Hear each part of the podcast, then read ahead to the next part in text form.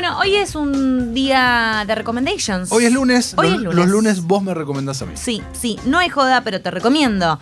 Y vamos a empezar por acá. No sé si estás al tanto, me imagino que sí, seguramente. No sé si los oyentes lo están, pero se los voy a recordar ahora que se está haciendo en este momento el Festival de Cine Ruso.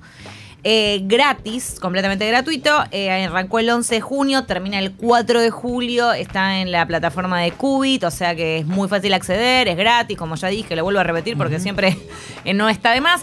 Bueno, La plataforma de Qubit es gratis, no. no, es gratis Ah, el el festival. El festival. Se puede acceder a todo el contenido del festival ahora. No, la plataforma no es gratis. Gracias por aclararlo. Eh, tenés para elegir siete películas Sí. y una serie de animación. Sí. Yo vi dos ya. ¿Dos qué? Que te voy a. Dos películas. No, la serie de animación es más eh, apuntada para chicos y está doblada al O sea, español. me vas a recomendar dos películas rusas. Dos películas rusas. Mira. Que me copo, porque sabes que el cine ruso no es algo con lo que nosotros No, estemos nunca. tan. Claro, ¿cuándo ves una película rusa? rarísimo. Creo no es vi muy poco cine ruso en mi vida. Realmente, por eso Muy también me copó. Me parece que vale la pena recomendar este tipo de cosas porque está bueno eh, ver algo diferente, ¿no? ¿Por ¿Y qué qué no? vas a recomendar, ¿Por qué no? Te recomiendo estas dos y voy así tuki tuki para no perder el tiempo. Voy con la primera que creo que te va a gustar más que la segunda. A ver. Se llama Más Adentro. Ajá. Eh, sí, eh, bueno, Suena, me estás recomendando una porno, pero no. Va por ese lado Ah, igual. Ahí va, ahí va. lado. ¿Ah? Va por ese lado, va por ese lado. Bueno, básicamente es así. Te va a recordar bastante a porno para principiantes, la película con Martín Piroyansky. Excelente película. Bien. Ok, sí, sabía que te gustaba aparte. A mí me gustó mucho, ¿a vos no? Me acuerdo, no, a mí me re gustó, pero Sí. me acuerdo que a vos también, entonces dije, ah, esta arriba. Sí.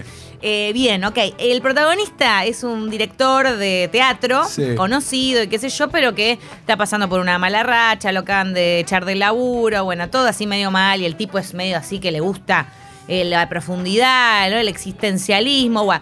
Está medio en la lona, entonces se mete en la industria del porno. Ajá. Le toca arrancar por ahí. Sí. A dirigir dos- porno. A dirigir porno. Sus dos primeros actores eh, tienen, obviamente, un guion básico, pero como no te puedo explicar, ¿no? Sí, como claro. el porno, ¿no? Claro. Entonces, eh, eh, lo gracioso es que él trata de ponerle profundidad y hacerse medio como la. eh, Él viene con el método Stanislavski, entonces trata de implementar el método Stanislavski en sus actores. Bien. Entonces, como.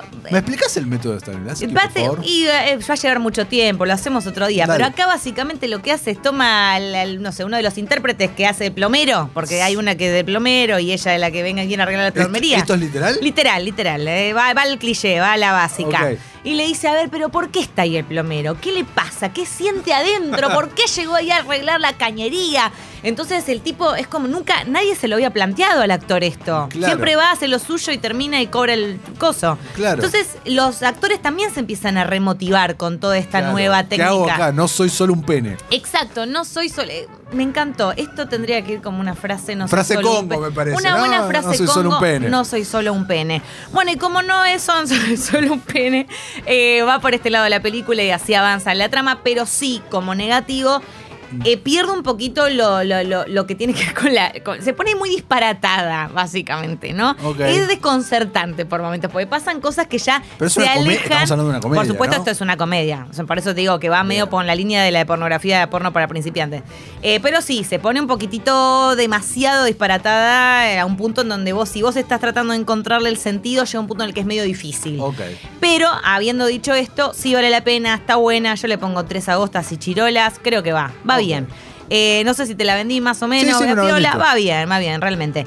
Eh, la segunda que te recomiendo es El hombre de Podolsk. También encuentran acá en la de Qubit durante lo que dura el festival.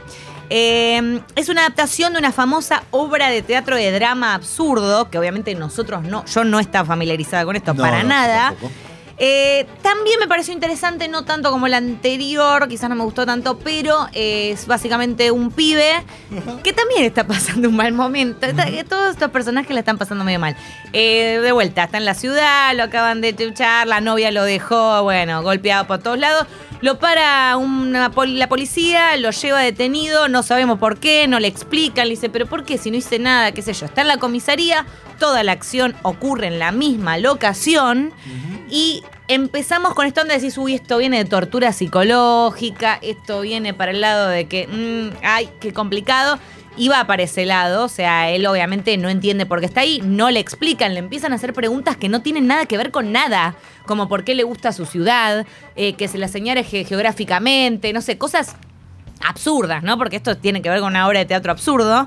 Eh, y la cosa va obviamente increyendo, escalando, pero no se mete en lo que tiene que ver con la tortura, sino que va por otro lado que a mí me sorprendió, que es eh, como la búsqueda de, eh, del verdadero propósito en la vida. Como esto, va un poquito por, se- bueno, va un poco por ese lado, como esta cosa de detenerse y ver y analizar las cosas lindas que tiene la vida, que a veces uno no lo hace. Entonces, justamente la policía un poco tiene otro objetivo que no es el que uno está pensando en esta Bien. película concreta. Bien. Me gustó, de vuelta, dentro de lo que es lo absurdo, va por ese lado, o sea, si uno está buscando como encontrarle un sentido a las cosas, quizá ver otra, pero yo te la recomiendo. Arrancaría si fuera vos por más adentro.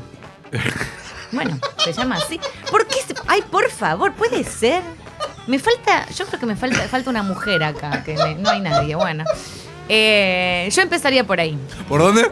Yo empezaría por la película Más Ah, Adentro, eh, que es esta de Rusa, que encontramos ahí y que además está, está en muy buena calidad, subtitulada. No, estoy chocha con no, si, eso. si me mandabas a ver una peli rusa sin subtítulos. No, claro, era más complicado, ¿no? No, pero podía ser doblada y a mí eso me la baja.